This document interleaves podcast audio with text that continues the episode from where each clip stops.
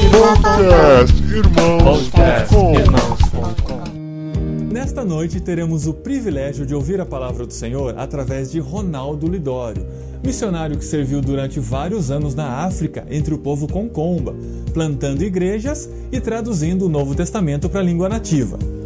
Desde 2002, Ronaldo está envolvido com o trabalho indígena no Brasil, além de prestar consultoria a iniciativas missionárias no Brasil e no exterior, coordenando programas de treinamento em antropologia e plantio de igrejas. Meus irmãos, graça e paz em Cristo Jesus. Bom estarmos na presença do Senhor e sabermos que nós estamos aqui juntos por causa de Deus. E talvez sejam estas as mais claras verdades que estão em nossas mentes e em nossos corações, que é a nossa dependência do Senhor Jesus e a nossa expectativa naquilo que Ele deseja, não apenas para a igreja brasileira, para a força missionária mundial, mas também para o seu coração e para o meu coração. Nesta noite, nós estamos aqui, portanto, em dependência e também com grande expectativa. Eu gostaria de, nesta noite, convidar você a abrir comigo a sua Bíblia, na segunda carta de Paulo ao jovem Timóteo, segunda carta de Paulo a Timóteo, no capítulo 3. Dois mil anos atrás, o apóstolo Paulo escreveu uma carta e dedicou um capítulo inteiro para falar sobre realidades que nós não podemos ignorar. E este é o capítulo 3 da segunda carta de Paulo ao jovem Timóteo. As cartas paulinas, como nós bem sabemos, elas são construídas teologicamente, ou mais especificamente, eclesiologicamente, sobre dois fundamentos gerais. O primeiro fundamento é a finalidade da igreja, e o segundo fundamento é a prioridade da igreja. E o apóstolo Paulo fala sobre esses dois fundamentos, ou trabalha sobre esses fundamentos, em todas as suas cartas, a finalidade da igreja e a prioridade da igreja. E fica evidente na teologia paulina que a finalidade da igreja é a glória de Deus. Então você existe, eu existo, nós somos salvos pelo eterno. O Senhor Jesus derramou o seu sangue há dois mil anos para a salvação de todo aquele que crê, para que Deus seja glorificado, o nome de Deus seja exaltado.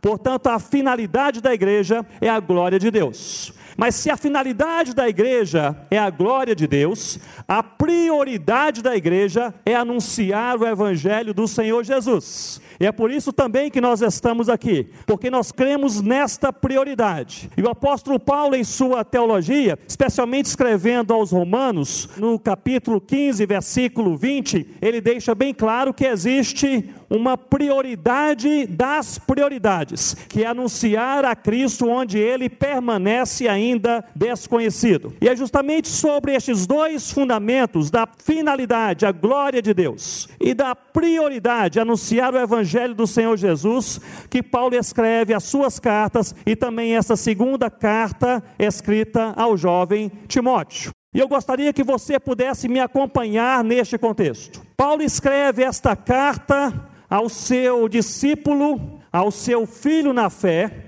que também era seu companheiro de jornadas missionárias. Paulo conheceu o jovem Timóteo em uma cidade chamada Listra, e ali Paulo pregou o evangelho do Senhor Jesus. Timóteo foi transformado pelo evangelho. Paulo volta a essa cidade tempos depois e encontra agora um jovem cheio de fé e amadurecido no Senhor Jesus. E Paulo convida para ser não apenas discípulo, não apenas filho na fé, mas companheiro de missões. E Timóteo ele segue Paulo em diversos lugares, como Tessalônica, como Corinto, como Jerusalém e outros lugares mais. E nós vemos que Paulo escreve esta carta, e esta carta é uma carta sui generis, porque ele a escreve de uma prisão, e Paulo ele está convencido que vai morrer. Ele fala isso duas vezes nessa carta. A morte o espera. Na verdade, Paulo está preso em Roma, não naquela primeira prisão domiciliar menos desconfortável, mas agora ele está preso em um cubículo escuro, profundo e isolado. A história eclesiástica escrita por Eusébio no século IV define essa prisão de Paulo como um escuro calabouço subterrâneo com um buraco no teto para entrada de ar e de luz.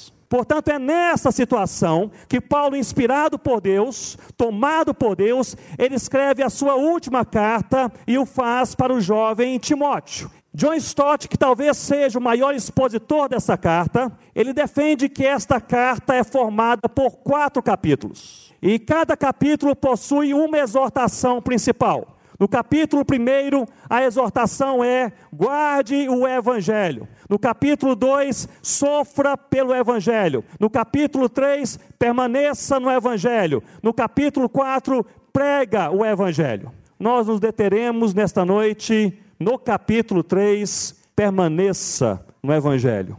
Verdades que nós não podemos ignorar. 2 Timóteo, capítulo 3, diz assim a palavra do Senhor: Sabe, porém, isso, nos últimos dias sobrevirão tempos, como irmãos, difíceis, pois os homens serão egoístas, avarentos, jatanciosos, arrogantes, blasfemadores, desobedientes aos pais, ingratos, irreverentes, desafeiçoados, implacáveis, caluniadores, sem domínio de si, cruéis, inimigos do bem, traidores, atrevidos, enfatuados, mais amigos dos prazeres que amigos de Deus, tendo forma de piedade, negando-lhe, entretanto, o poder.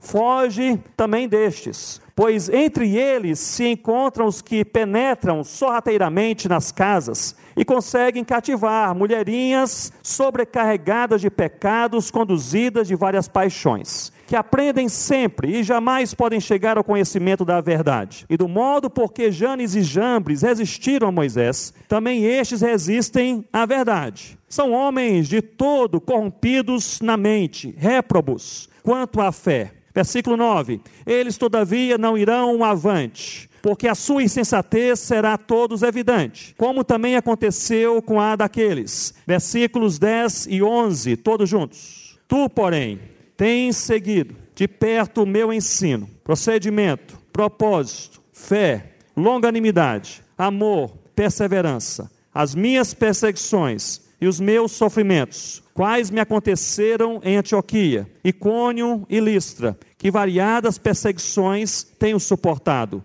de todas, entretanto, me livrou o Senhor. Louvado seja o nome do Senhor Jesus. Ora, todos quantos querem viver piedosamente em Cristo Jesus serão perseguidos. Mas os homens perversos e impostores irão de mal a pior, enganando e sendo enganados. Versículos 14 e 15, todos juntos. Tu, porém, permanece naquilo que aprendeste e de que foste inteirado, sabendo de quem o aprendeste e que desde a infância sabes as sagradas letras que podem tornar-te sábio para a salvação pela fé em Cristo Jesus. Toda a escritura é inspirada por Deus e útil para o ensino, para a repreensão, para a correção, para a educação na justiça, a fim de que o homem de Deus seja perfeito e perfeitamente habilitado para toda boa obra.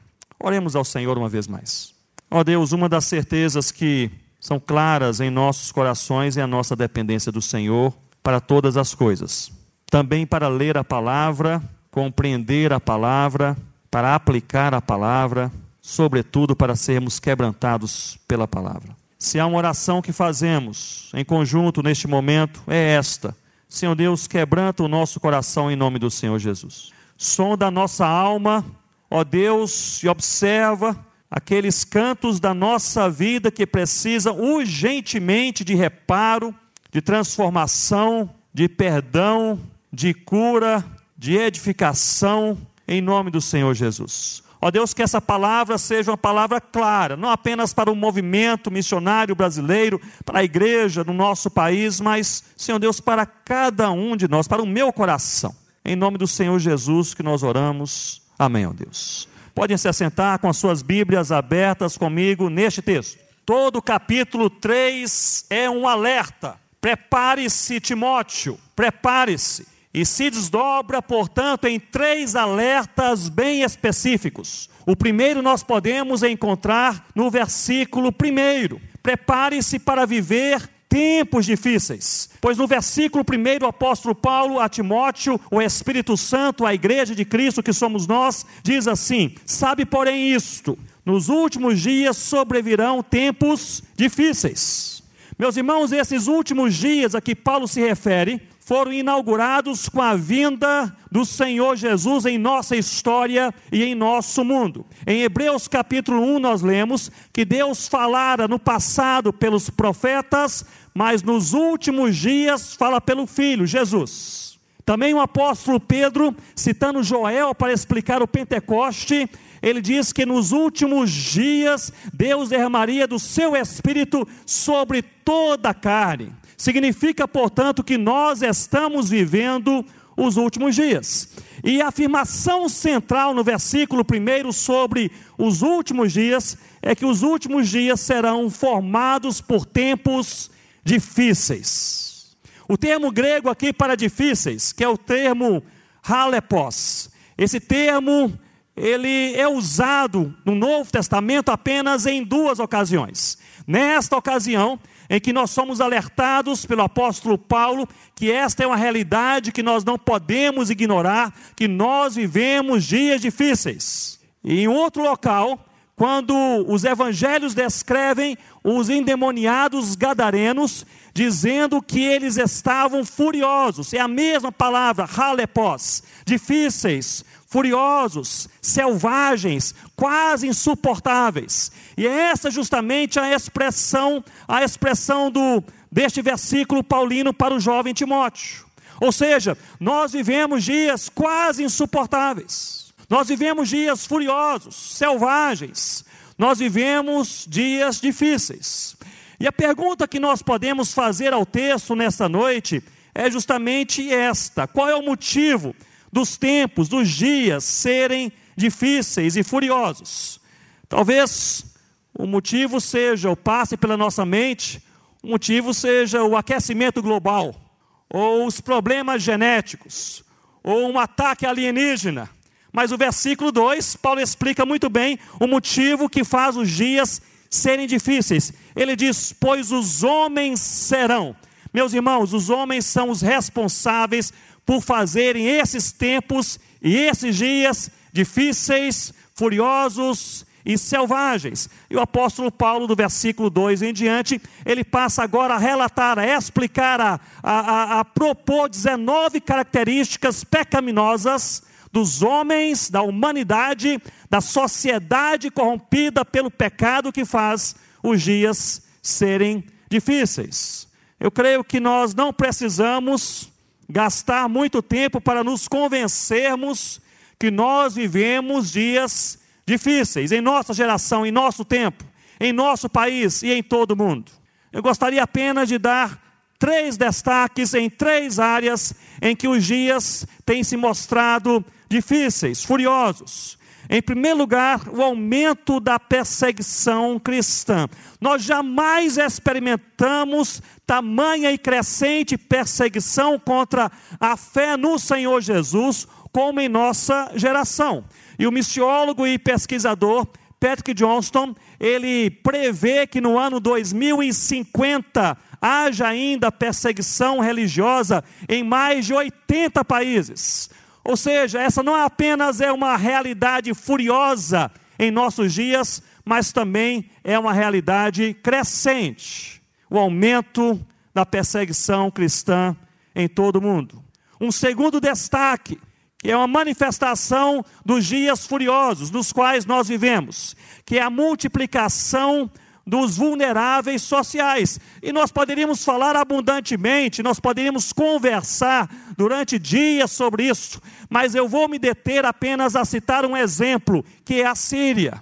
Desde o início da guerra civil, mais de 500 mil pessoas foram mortas na Síria.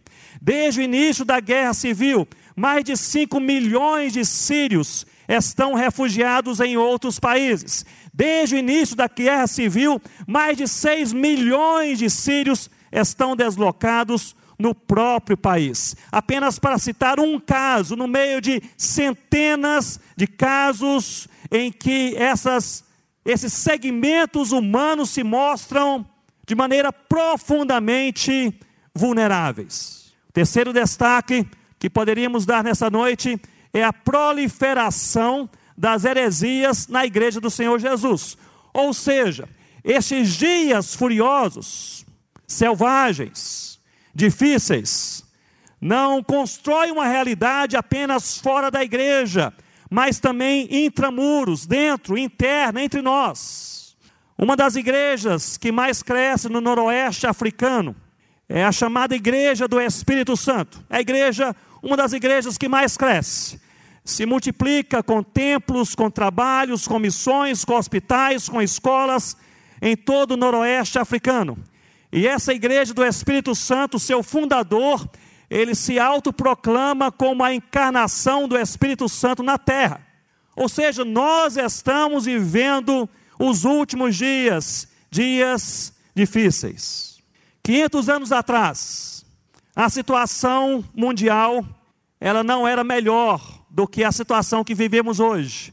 Na verdade, era uma situação muito mais caótica, especialmente para a igreja. Crentes eram perseguidos a céu aberto eram queimados pela sua fé, eram expulsos de suas casas e países.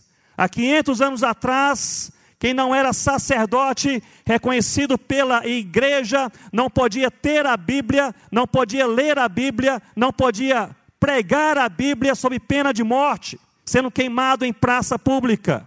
500 anos atrás, justamente no mês de outubro, Deus levanta homens e mulheres propondo uma reforma na sua igreja. Não uma reforma apenas estrutural, eclesiástica, uma reforma sociocultural, mas um resgate à centralidade do Evangelho, que é a palavra de Deus. E nós vemos que Deus levantou homens e mulheres justamente simbolicamente usando essa simbologia do dia 31 de outubro, com as 95 teses de Lutero, de 1517, outubro, nós estamos no mês de outubro, 500 anos atrás, um povo se levantou e disse: Nós amamos a Deus, nós amamos o Evangelho, nós seguiremos a palavra de Deus. A reforma protestante do século XVI.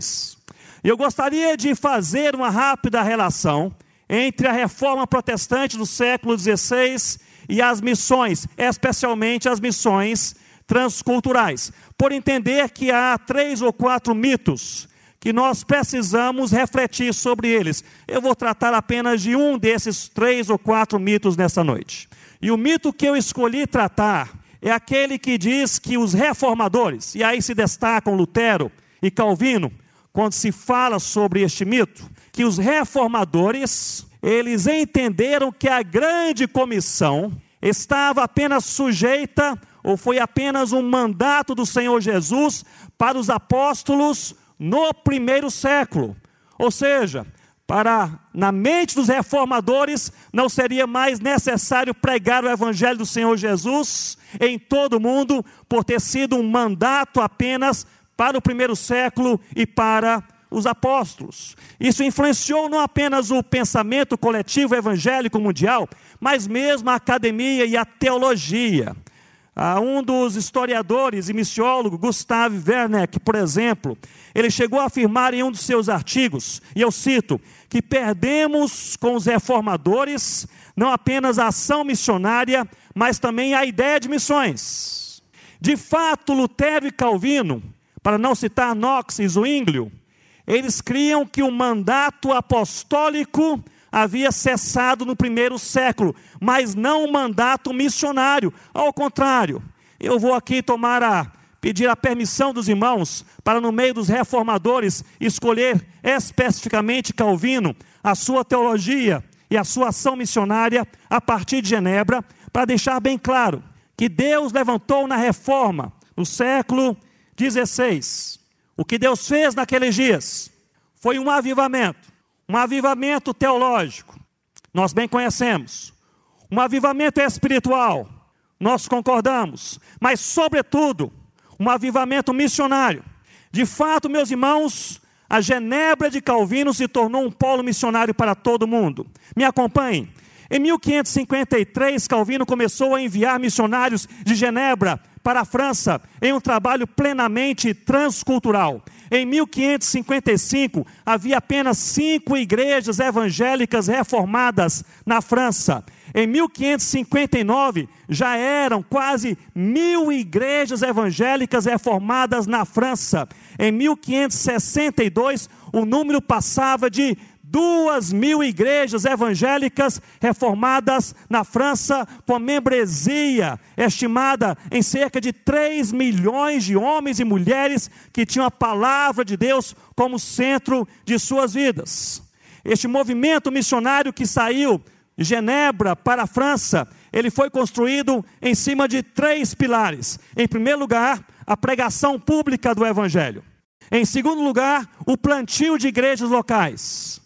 Em terceiro lugar, a formação de escolas locais reformadas confessionais. Notem que no fim do século XVI havia mais de duas mil igrejas cristãs reformadas na França. Não apenas isso, meus irmãos, mas é impressionante que em 1561, este ano especificamente, a Genebra reformada, agora evangélica, em torno da palavra, ela envia para a França 142 missionários em apenas um ano. Isso é uma cidade formada por apenas 20 mil pessoas. Se nós projetássemos a mesma proporção entre a Genebra, com 20 mil pessoas no século XVI, e o Brasil, com mais de 20 milhões de evangélicos em 2017, nós precisaríamos, e preste bem atenção nisso, nós precisaríamos enviar em um ano 142 mil missionários além fronteiras para nos equipararmos com a Genebra de Calvino do século XVI. Não apenas a palavra era pregada, mas havia naquela cidade reformada, aquela cidade que passou por um avivamento teológico, espiritual e também missionário, havia naquela cidade 38 oficinas tipográficas. E o historiador Vicente Lessa, ele observa que havia duas mil pessoas ao redor dessas 38 gráficas, trabalhando dia e noite para produzirem a Bíblias e literaturas apologéticas a serem distribuídas nos países vizinhos, com risco de vida para aqueles que assim faziam. Portanto, meus irmãos Calvino, bem como Lutero, Zwinglio, e Knox e os pré-reformadores, eles foram defensores e praticantes da obra missionária local e também transcultural. Permitam-me agora apenas esboçar alguns comentários teológicos de Calvino com respeito a missões transculturais. Em seu comentário sobre Isaías, capítulo 12, versículo 5, Calvino, ele diz o seguinte: Porque é nossa obrigação proclamar a bondade de Deus para todas as nações. A obra não pode ser escondida em um canto, mas proclamada em todos os lugares. Século XVI, reforma missionária. Em seu livro, A Escravidão da Vontade, Calvino ele escreve: Embora Deus seja capaz, e ele fala sobre a soberania de Deus, embora Deus seja capaz de realizar a obra secreta do seu Santo Espírito, sem qualquer meios ou assistência, ele também ordenou a pregação externa, pública, a proclamação, para ser usada como um meio. Mas para torná-lo um meio efetivo e frutífero, ele, Deus, escreve com seu próprio dedo em nossos corações aquelas palavras que ele fala em nossos ouvidos pela boca de outras pessoas. Para mim isso é fantástico. Isso resume esta essa interpretação bíblica da soberania de Deus em missões. Deus poderia fazer sem você e sem mim, mas Deus escolhe usar a igreja, a sua igreja amada, redimida, para que Ele mesmo escreva com o seu dedo em nossos corações e nos corações de pessoas de toda tribo e língua e povo e nação, a sua salvação, tornando efetivo aquilo que eles ouvem e nós ouvimos pela boca de outras pessoas, os mensageiros da salvação, do Evangelho da salvação no Senhor Jesus. Comentando Mateus capítulo 28, versículo 19, que é a grande comissão, Calvino diz: O Senhor ordena que os ministros do evangelho vão para longe, com o objetivo de anunciar a doutrina da salvação. E eu gostaria de frisar: em todas as partes do mundo. Falando ainda sobre Mateus capítulo 28, Calvino disse que podemos seguir em nossa caminhada de proclamação do Evangelho, porque Jesus e eu gosto dessa parte. Ele diz: porque Jesus, o protetor, ele está conosco todos os dias. Há duas promessas, duas afirmações de Jesus quanto à obra missionária. Mateus capítulo 24: nós seremos perseguidos. Essa é uma realidade que nós não podemos ignorar. Nós seremos perseguidos. Mateus capítulo 28: Mas eis que estarei convosco quando meus irmãos. Foi fraco, quando meus irmãos ele está conosco, protetor. O nome acima de todo nome. A esperança da nossa vida. Aquele que tem toda a autoridade e todo o poder. Ele está conosco todos os dias, todos os dias, até a consumação do século. Louvado seja o nome do nosso Deus. Você não sabe o que vai acontecer com você daqui a cinco minutos, eu também não sei. Você não sabe o que vai acontecer com você, com sua casa, com a sua missão, com o seu ministério, com a sua igreja até o final deste ano. Eu também não sei. Mas há uma coisa que eu e você sabemos sobre o futuro. E é uma coisa que é, meus irmãos, irrefutável: é que no futuro, seja amanhã, ou seja daqui a cinco anos, ou daqui a cinco milênios, nós estaremos na presença do Senhor nosso Deus, pois não passaremos um só dia das nossas vidas sós, porque o Senhor Jesus, Ele está conosco. Prepare-se para viver dias difíceis. Esta é uma verdade e uma realidade que nós não podemos ignorar. Mas, meus irmãos, uma outra verdade bíblica complementar a esta é que, mesmo no meio dos dias difíceis, o Senhor Jesus, ele nos fortalece. Eu creio nisso, eu creio nisso. Eu ouvi dois jovens conversando sobre o CBM, empolgados, creio que vinham pelo CBM, para o CBM pela primeira vez, e um dizia para o outro: é um congresso excepcional. É um congresso dos feras. É a turma que faz missões assim, que sabe fazer o um negócio. Eu falei, posso dar aqui um palpite? E eles falaram, Ronaldo, não, não vimos que você estava aqui, claro, podemos conversar. Eu disse, não é a turma dos feras, é a turma dos fracos. Nós estamos aqui, meus irmãos, na nossa fraqueza, na nossa limitação, na realidade do nosso coração, na nossa pequenez, mas nós estamos aqui na força do Senhor nosso Deus. E essa é uma verdade que deve acompanhar a obra missionária no Brasil e no mundo. Deus sempre nos fortalece quando nós fazemos a sua vontade. Me lembro que alguns anos atrás fui convidado para, para pregar em um congresso, um congresso de igrejas evangélicas no sul da França. Um local com igrejas pequenas, e ali se reuniram sexta, sábado e domingo. Eu não falo francês, então precisava de um tradutor. E quando nós não estamos falando na própria língua, a gente ora por um bom tradutor. E ali conseguiram para mim um rapaz que era fluente em inglês e fluente em francês. Não apenas era fluente, mas o rapaz ele ele era competente e dedicado. A cada tarde ele se sentava comigo e dizia: Ronaldo, qual é o texto? Eu dizia o texto. Qual é a ênfase? Eu dizia a ênfase. E ele escrevia: qual é a aplicação? Eu dizia a aplicação. E ele escrevia em francês, se preparava. Sexta-noite eu preguei, ele traduziu. Sábado eu preguei, ele traduziu. Domingo, antes da pregação, seria o dia principal. As igrejas todas reunidas. Chegou um comunicado cinco minutos antes do culto, dizendo: Eu tive aqui um imprevisto, não poderei participar. E a coordenação daquele congresso disse: Ronaldo, não se preocupe, estamos trabalhando para resolver este problema. E de, depois de um, alguns minutos, algum tempo, ele disse: Não se preocupe, porque nós conseguimos uma tradutora para substituir aquele rapaz. Na verdade, uma senhora que se voluntariou, é certo que ela, ela disse que ela não traduziu para mais ninguém já há mais de 30 anos, mas ela está animada. E aliás, ela está chegando.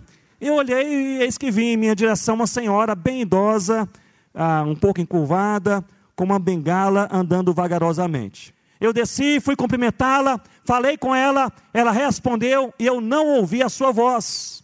Ela sussurrava, falava baixinho. E eu disse: Vamos nos sentar aqui e conversar um pouco. Ela se sentou, sentei-me ao seu lado e disse: A senhora quer saber em que texto bíblico eu vou pregar nessa noite? Ela sorriu e disse: Meu jovem, não se preocupe, vai dar certo. Aí eu comecei a me preocupar. Eu disse, mas olha, eu tenho aqui anotações, eu fiz aqui algumas coisas, passe os olhos só para saber assim o assunto. Ela sorriu e disse: Meu jovem, não se preocupe, vai dar certo. E meus irmãos, chegou o momento daquela da pregação, eu estava nervoso, impaciente, pensando o que vai acontecer. E ali eu subi no púlpito, ajudei aquela senhora a subir. Ela colocou sua bengala ali do lado do púlpito, ajeitou de maneira trêmula o seu microfone. E quando eu comecei a falar, aquela mulher se agigantou naquele púlpito. Jamais vi uma mulher traduzir tão bem em toda a minha vida. Até do meio para o final do sermão, quando a gente se empolga um pouco mais e fala mais rápido, eu terminava uma frase em inglês, ela terminava comigo em francês. Negócio assim excepcional. Depois eu me sentei, agradeci aquela senhora e disse: Muito obrigado, Deus a usou. E ela disse essa frase que eu não me esquecerei. Ela disse: Meu jovem, Deus sempre nos fortalece quando fazemos a Sua vontade. E essa é uma palavra bíblica de Paulo a Timóteo. Os dias são selváticos, furiosos, são difíceis, não será fácil, não teremos o apoio necessário seremos deixados sozinhos por muitas pessoas, mas Jesus está conosco e Ele há de nos fortalecer, porque Ele nos fortalece quando fazemos a Sua vontade. Portanto, a vontade, aliás, a pergunta, olhe bem para mim nesse momento, a pergunta que nós precisamos nos fazer dia a dia é esta: se nós estamos no lugar certo, na hora certa, fazendo o que Deus quer que nós façamos, se nós estamos na Sua vontade. Essa é a única pergunta que nós precisamos nos fazer no final de cada dia. Prepare-se para viver dias e tempos difíceis. Aliás, eu não contei o finalzinho da história. Rosana está sorrindo. Eu pensei, faltou alguma coisa. Depois que a senhora foi embora, a tradutora, o coordenador do congresso disse: Ronaldo, graças a Deus, tradução perfeita. Eu falei, louvado seja o nome de Jesus. E o coordenador disse: ela lhe contou quem ela é. Eu falei, não, não falou nada a seu respeito. E ele disse: ela era a tradutora do Billy Graham quando ele vinha pregar na França. na década de 70. Deus sempre nos fortalece quando fazemos a sua vontade. Prepare-se para viver dias difíceis. A partir do versículo 2, me acompanhe, o apóstolo Paulo, ele traz a Timóteo e o Espírito Santo aos nossos corações um outro alerta. Prepare-se para sofrer pressão. Paulo não está apenas relatando que há pecado na humanidade, não está apenas falando com Timóteo, Timóteo, os homens são pecadores. Ele está ensinando a Timóteo, alertando a Timóteo, que o pecado da sociedade na qual ele viveu e nós vivemos irá pressionar a nossa vida, as nossas convicções e o nosso coração. Prepare-se para viver sob pressão. Paulo cita 19 características de pecados, mas todas as 19 poderiam ser resumidas no que Paulo parece identificar como sendo a raiz do problema. Ele diz que o coração do homem, ele é filautos, que é egoísta, pensa e ama apenas a si mesmo. Ele não é filóteos, não é amigo de Deus. Paulo parece que resume aí toda a raiz do nosso problema. Nós somos amigos de nós mesmos, enquanto nós deveríamos ser amigos de Deus. E Paulo diz que esta humanidade, essa sociedade caída, na qual nós fazemos parte, ela rompe, ela rompe com o próximo, ela rompe com a família e ela rompe também com Deus. Ele lista 19 atitudes pecaminosas e nós poderíamos aí aglutinar ou agrupar às 19 em três grupos específicos. No primeiro grupo de características pecaminosas, Paulo diz que, a, que o homem rompe com o próximo, com aquele que está ao seu lado. Diz que eles são os homens egoístas, aqui a expressão filautoi, ou seja, amam apenas as próprias vidas. Eles são avarentos porque investem apenas em seus interesses. Eles são arrogantes porque agem como se fossem superiores aos outros, entre outras coisas. No segundo grupo, os homens rompem não apenas com o próximo, mas agora mais especificamente com a família. Nós podemos identificar termos e expressões bem familiares. O texto diz que os homens são desobedientes aos pais, ou seja, com ouvidos que não ouvem. São ingratos. Aqui a palavra ingratos, a haristos, que vem de haris, de graça, ou seja, sem graça. São pessoas exigentes de direitos que elas não têm e são implacáveis, sem espírito de perdão, entre outras coisas. E o terceiro grupo, o primeiro grupo rompe com o próximo, o segundo grupo com a própria família, e o terceiro grupo rompe com Deus. Eles são mais amigos dos prazeres. A palavra grega aqui, filédonos, que são amantes, eles são arragados nos prazeres naquilo que lhes satisfaz a alma, ao invés de serem amigos de Deus, de serem filéteos, pessoas que amam e que são encarnadas pelo desejo de Deus. E talvez, meus irmãos, aquilo que mais chama a minha atenção e mais seriamente toma o meu coração, diz a palavra de Deus, tendo forma de piedade. Aqui na tradução livre, poderíamos dizer, fazendo teatro da fé, fingindo que é crente, fingindo que crê no Evangelho, fingindo que prega o Evangelho, frequentando igrejas, reuniões, congressos, missões, fraternidades teológicas, mas não tendo o coração ainda transformado. Diz a palavra de Deus, no entanto, negando-lhe o poder, dinamis, a expressão, a manifestação transformadora de Deus, são pessoas que têm palavra de cristandade, que têm uma expressão bíblica, que têm um envolvimento com as coisas de Deus, mas em seus corações, e olhe bem para mim nesse momento, em seus corações não desejam ser transformados. Nega-lhe, portanto, o poder, a manifestação transformadora de Deus. E o alerta de Paulo a Timóteo e do Espírito Santo aos nossos corações. Foge também destes. Ou seja, Timóteo, meu irmão, minha irmã, líder de missão, meu pastor, esses comportamentos são atraentes. Foge também estes. E a pergunta que nós poderíamos levantar nessa altura, no texto bíblico e nos nossos corações, é justamente esta: em que medida esta é uma realidade que não devemos ignorar em nossas próprias vidas?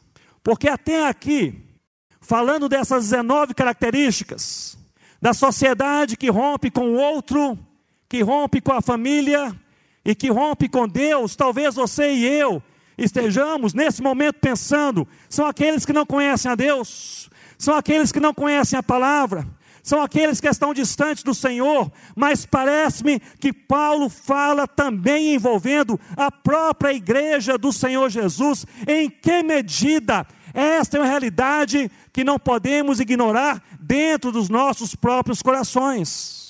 Eu estou convencido, meus irmãos e minhas irmãs, que um dos nossos maiores desafios como igreja evangélica brasileira, e deixe-me especificar, como movimento missionário evangélico brasileiro, um dos nossos maiores desafios é nós falarmos menos de nós mesmos e mais do Senhor Jesus Cristo.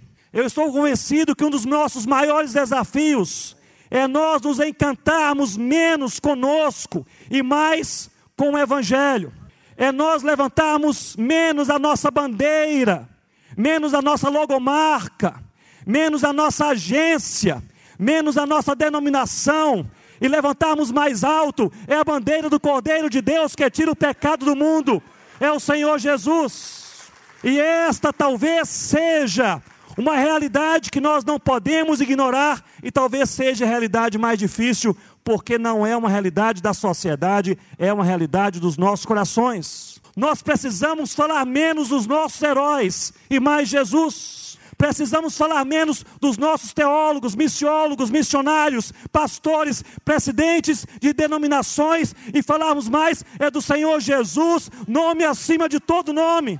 Mas, meus irmãos, isso não é fala de congresso, isso é coisa séria. Isso é nós olharmos o alerta bíblico de Paulo a Timóteo, do Espírito ao meu coração e ao seu coração. A primeira missão da igreja não é pregar o Evangelho, a primeira missão da igreja não é ajudar aquele que está necessitado, a primeira missão da igreja é morrer, é chegar ao ponto de dizer: já não sou eu quem vive, mas Cristo vive em mim. Isso não é missão da igreja, instituição. Isso é a missão do seio do meu coração. O departamento de pesquisas da MTB, a pedido da diretoria da MTB, há dois anos atrás, empreendeu uma ampla pesquisa missionária sobre a força missionária brasileira transcultural. Levou pouco mais de dois anos para dimensionar e qualificar a força missionária brasileira, especificamente transcultural, sob a coordenação do Departamento de Pesquisa da MTB, especificamente do Felipe Fulaneto, um dos membros do departamento. O panfleto que você recebeu no seu kit, depois você olha, mas é justamente esse panfleto que é um resumo desta pesquisa. E você pode não apenas ler esse panfleto, eu reconheço, aliás, encorajo que você leia, mas você pode acessar o site do Departamento de Pesquisa para você ter acesso às 25 ou 26 páginas do relatório completo. Mas eu gostaria apenas de dar alguns destaques. Em primeiro lugar, louvado seja Deus, motivo de celebração. Nós somos hoje cerca de 15 mil missionários brasileiros envolvidos com missões transculturais. Louvado seja o nome do Senhor Jesus.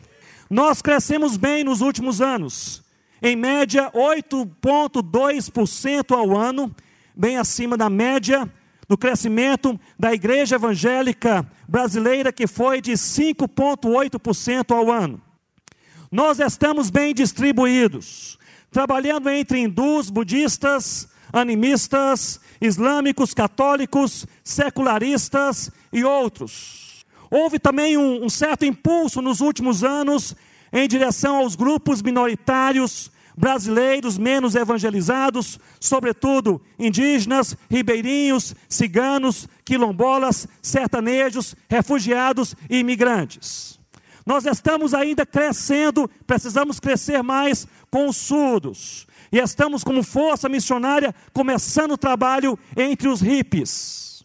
Agora, citando a pesquisa Comiban 2016, na qual está também incluída a Força Missionária Brasileira, e me acompanhe, a categoria missionária, e eu especifico, brasileira, mais bem aceita, com maior índice de aprovação, tanto por quem envia daqui para lá, como também por quem recebe em seus campos, na verdade, são as missionárias solteiras. Louvado seja o nome do Senhor Jesus com mais de 80% de aprovação. Portanto, minhas irmãs, fiquem firmes na caminhada, porque Jesus está sendo glorificado.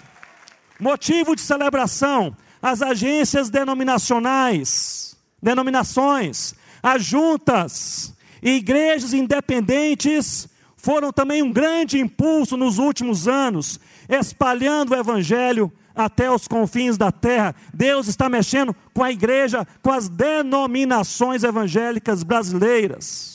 As agências interdenominacionais continuam firmes e crescendo, emprestando seu know-how, seu conhecimento, especialmente transcultural, para as denominacionais e as independentes e se especializando cada vez mais. Louvado seja o nome do Senhor Jesus.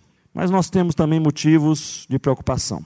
Quanto ao treinamento, 11% dos missionários, 11%, um pouco mais de 1.500, 11% dos missionários foram enviados para os seus campos sem nenhum treinamento, nenhum. 30%, cerca de 30% dos missionários tiveram oportunidade de preparo apenas até o ensino médio. Quanto ao cuidado missionário, 71% dos missionários afirmam que são bem pastoreados em seus campos, um índice altíssimo, louvado seja Deus por isso. Mas apenas 26% deles dizem ser pastoreados quando eles voltam para o Brasil ou para as suas cidades. Ainda quanto ao cuidado missionário, entre 70% a 80% das organizações não se envolvem com os custos do plano de saúde e da previdência social dos seus missionários. Quanto à contextualização, o crescimento dos movimentos mais denominacionais e de igrejas locais independentes parece coincidir com um certo declínio do cuidado na contextualização, na pregação do Evangelho no plantio de igrejas e também nas ações sociais. Portanto, este é um alerta. Nós estamos crescendo, louvado seja o nome do Senhor Jesus, mas nós precisamos urgentemente fortalecer os nossos pontos fracos. Amém, irmãos? Urgentemente fortalecer os nossos pontos fracos. E estas também são realidades que nós não podemos ignorar. Prepare-se para viver tempos difíceis.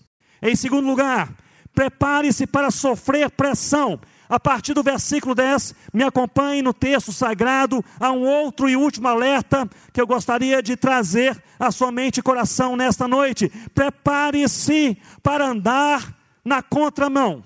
No versículo 10, o versículo começa dizendo: Tu, porém. No versículo 14, o versículo começa dizendo: Tu, porém. E essa expressão, tu, porém, ela ocorre quatro vezes nessa carta, e é talvez, meus irmãos e minhas irmãs, o ensino mais pesado, porque tu, porém, significa literalmente seja diferente. Seja diferente. A conversa agora não é institucional, a conversa agora não é, é estrutural. A conversa agora não é sobre sucesso ou fracasso, a conversa agora é estritamente pessoal. Tu, porém, você, Timóteo, você, meu irmão, você, minha irmã, seja diferente. No versículo 14, Paulo diz: Tu, porém, permanece, permanece naquilo que aprendeste, fazendo o contrário do que o mundo faz, ande na contramão. Poderíamos, talvez, parafrasear o que Paulo disse a Timóteo ao longo dessa carta.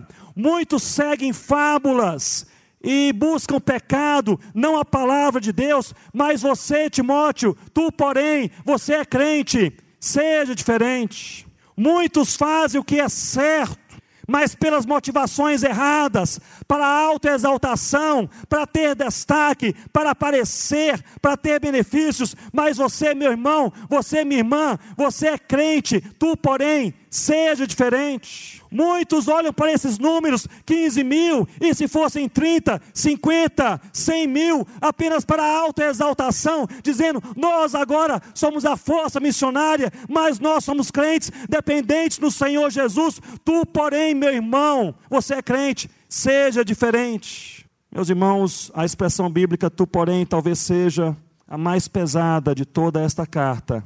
Andar na contramão do mundo é um grande desafio, mas nosso maior desafio não é andar na contramão do mundo, o nosso maior desafio é andar na contramão do nosso próprio coração. Não é isso, queridos irmãos e irmãs? É andar na contramão do nosso próprio coração. Eu já mencionei que a mais difícil e importante missão da igreja não é pregar o evangelho, mas é morrer. Nós estamos nesse negócio missionário, pensando talvez que a prioridade é a evangelização ou socorro de quem está aflito, mas a prioridade de Deus para me trazer e trazer você para este movimento, este negócio, primeiramente é fazer o que Deus fez no século XVI, um movimento de quebrantamento espiritual. Já não sou eu quem vive, mas Cristo vive. Eu tomo a liberdade de trazer, estou quase finalizando, um clamor, orando e pensando nesse texto, e neste tema, e neste encontro. O clamor que eu trago, eu gostaria que você o escutasse com os corações abertos, com o seu coração aberto.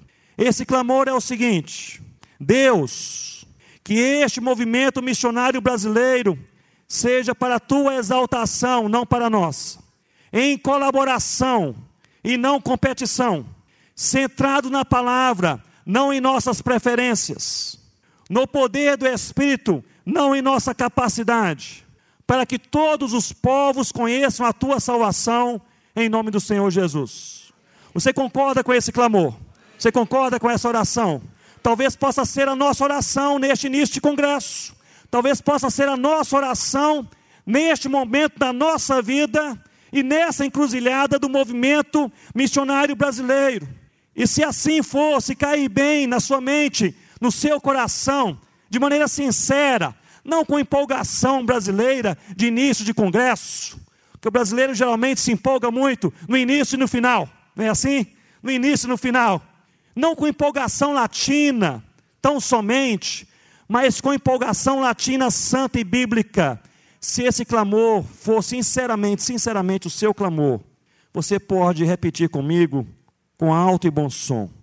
Deus, Deus, que este movimento missionário brasileiro seja para a tua exaltação, não para a nossa, em colaboração, não competição, centrado na palavra, não em nossas preferências, no poder do Espírito, não em nossa capacidade, para que todos os povos conheçam a tua salvação, em nome de Jesus.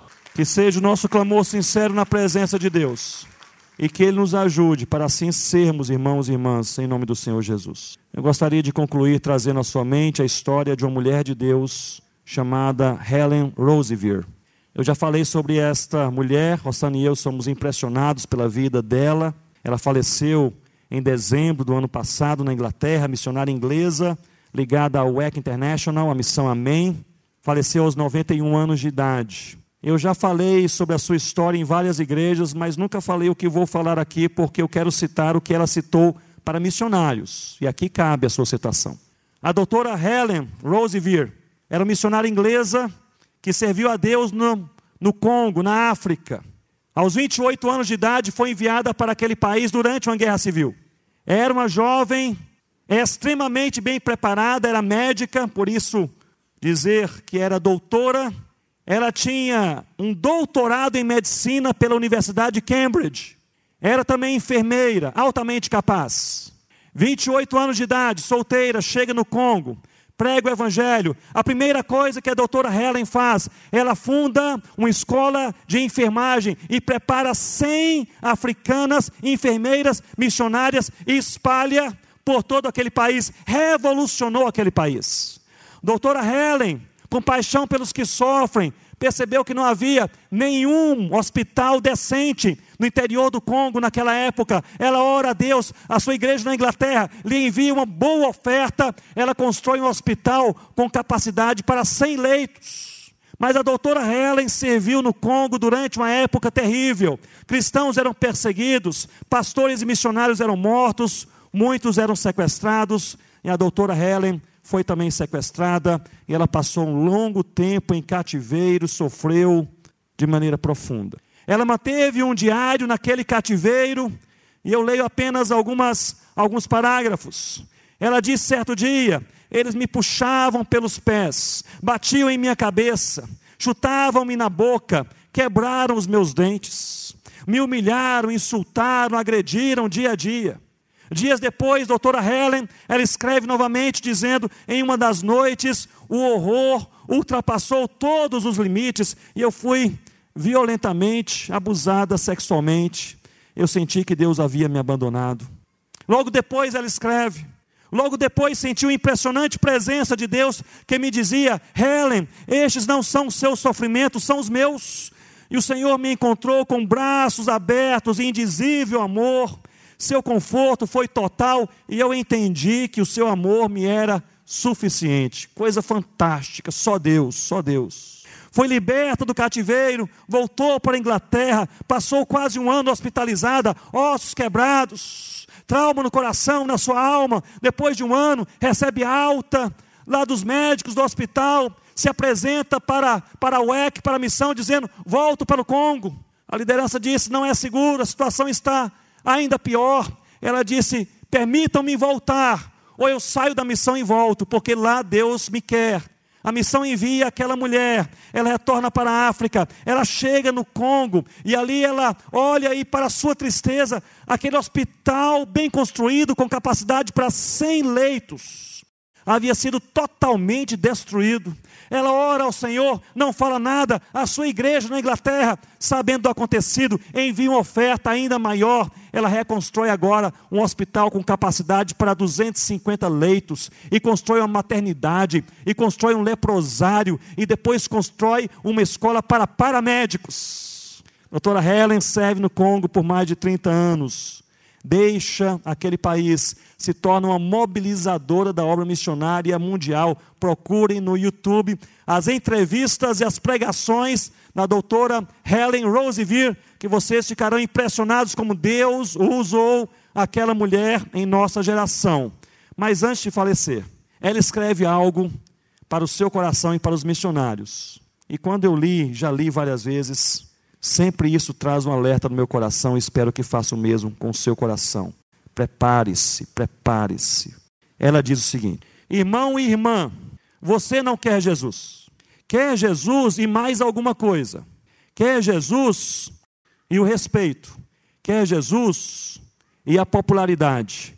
Quer Jesus e a opinião pública. Você quer Jesus, mas também quer o sucesso. Você quer Jesus, mas também quer o orgulho. Você, missionário, deseja chegar ao fim do ministério com todas as trombetas tocando em um evento que você mesmo organiza para a sua exaltação, com fotografias e áudios para olhar em casa, apenas para lembrar do seu próprio sucesso. Você deseja sentir-se respeitado e insubstituível. Deseja que outros missionários fiquem preocupados sobre como irão continuar sem você. E você deseja cartas quando chegar em casa, dizendo quanto eles são gratos e devem a você, sem você eles não conseguiriam. Sim, você não quer Jesus, você quer Jesus e mais alguma coisa. Não, você não pode ter isto. Ou você deseja só Jesus, ou você perceberá que não tem. Vamos orar? Curva sua cabeça. Nós podemos gastar dois minutos neste momento em oração. Deus nos trouxe a esse congresso, cada um de nós, como uma realidade pessoal que não pode ignorar.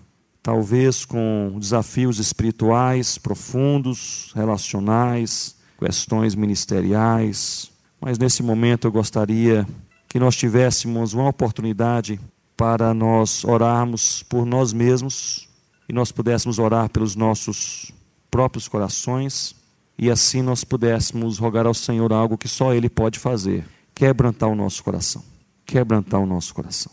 Que este movimento missionário, que as nossas vidas, as nossas vidas, sejam para a exaltação do Senhor, não para a nossa exaltação.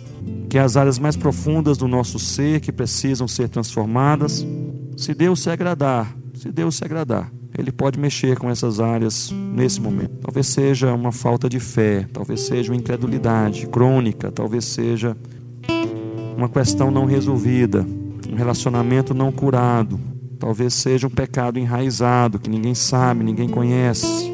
Talvez seja o dia difícil, selvagem, furioso, e as forças se vão, o cansaço, a vontade de parar, de desistir de dizer: Eu não aguento mais.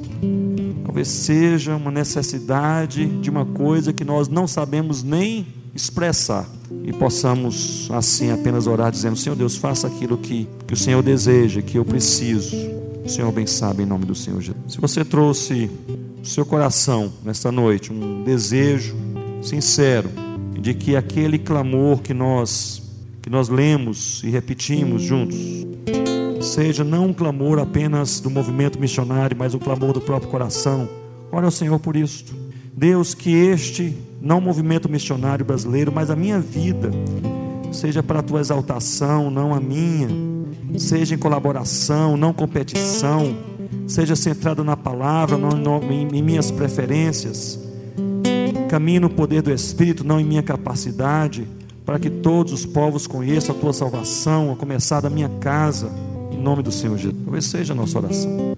Se é a sua oração sincera, fique de pé onde você está e oremos juntos ao Senhor nesse momento. Cassiano começou este encontro e dizendo que nós estamos em casa, e eu também repeti, nós estamos em família, e é verdade, nós estamos todos no mesmo barco. E talvez aqui entre nós haja pessoas que estão passando pelo vale da sombra da morte e ninguém sabe. Nós passamos ali pela pelaquela sala de inscrição, de inscrições e ali todos estavam sorridentes. Olhando ali, todo mundo com um sorriso no rosto e abraços e conversas, mas só Deus conhece o nosso coração. Não é assim, meus irmãos e irmãs? Só Deus conhece o nosso coração. Todos nós precisamos de Deus. Mas há momentos na nossa vida que nós precisamos mais desesperadamente de alguma coisa em nossa vida, alguma coisa. Eu gostaria que você colocasse isso perante o Senhor nesse momento e orasse sinceramente ao Senhor. Que tudo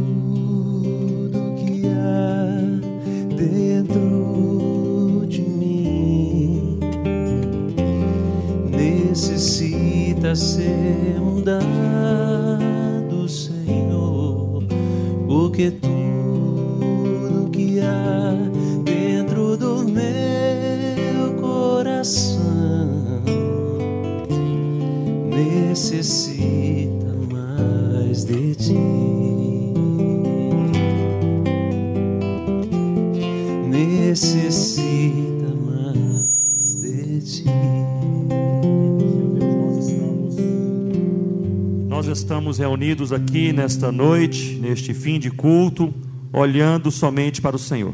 Ó Deus, nossos corações, como são e como estão, colocamos perante o Senhor, dizendo: Ó Deus, Faça tudo aquilo que o Senhor deseja e que nós precisamos em nome do Senhor Jesus. Senhor Deus, quebra a nossa vida naquela área que nós precisamos urgentemente. Quebra o nosso orgulho, ó Deus. Ó Pai, que possamos exaltar tão somente o Teu nome, em nome do Senhor Jesus. Senhor Deus, resolve aquelas áreas da nossa vida, do nosso ministério, da nossa liderança, da nossa, do nosso trabalho que nós não podemos resolver. Realinha, Senhor Deus nós queremos orar por aqueles líderes, especialmente nessa noite, que aqui chegaram e, apesar dos sorrisos, dos abraços, estão assim, desanimados de alma. Ó Pai, nós queremos orar para que o Senhor possa, ainda nessa noite, dar um ânimo novo em seus corações, em nome do Senhor Jesus. E mesmo aqueles que aqui chegaram pensando, se dependesse de mim, eu desistiria, iria parar. Senhor Deus, o Senhor possa dar assim uma força renovada no Senhor Jesus Pai, eu quero orar, ó Deus, pra, por cada coração que está envolvido no ministério, seja pastoral, seja local, seja nacional, transcultural, Senhor Deus, que o Senhor possa também renovar a alegria do serviço, do ministério, em nome do Senhor Jesus. Senhor Deus, queremos ver filhos e filhas sorrindo novamente e cantando com alegria novamente, tendo aquele impulso do primeiro amor novamente Senhor Deus, desperta em nossos corações aquela chama da vocação que o Senhor, ó Deus, acendeu décadas ou anos atrás, em nome de Jesus. Senhor Deus, abençoa o movimento missionário brasileiro, que seja para a tua exaltação, não para nossa, Senhor Deus, em colaboração, não competição. Senhor Deus, que seja para a tua glória, em nome do Senhor Jesus. Ó Pai, nós queremos orar também para que esses dias que seguem sejam dias excepcionais.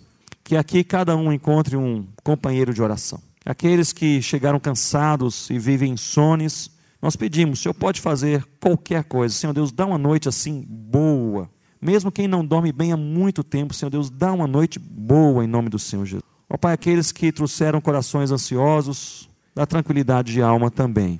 E a todos nós, Senhor Deus, nos ajude, nos fortaleça para servirmos com fidelidade o Cordeiro Jesus. É a nossa oração.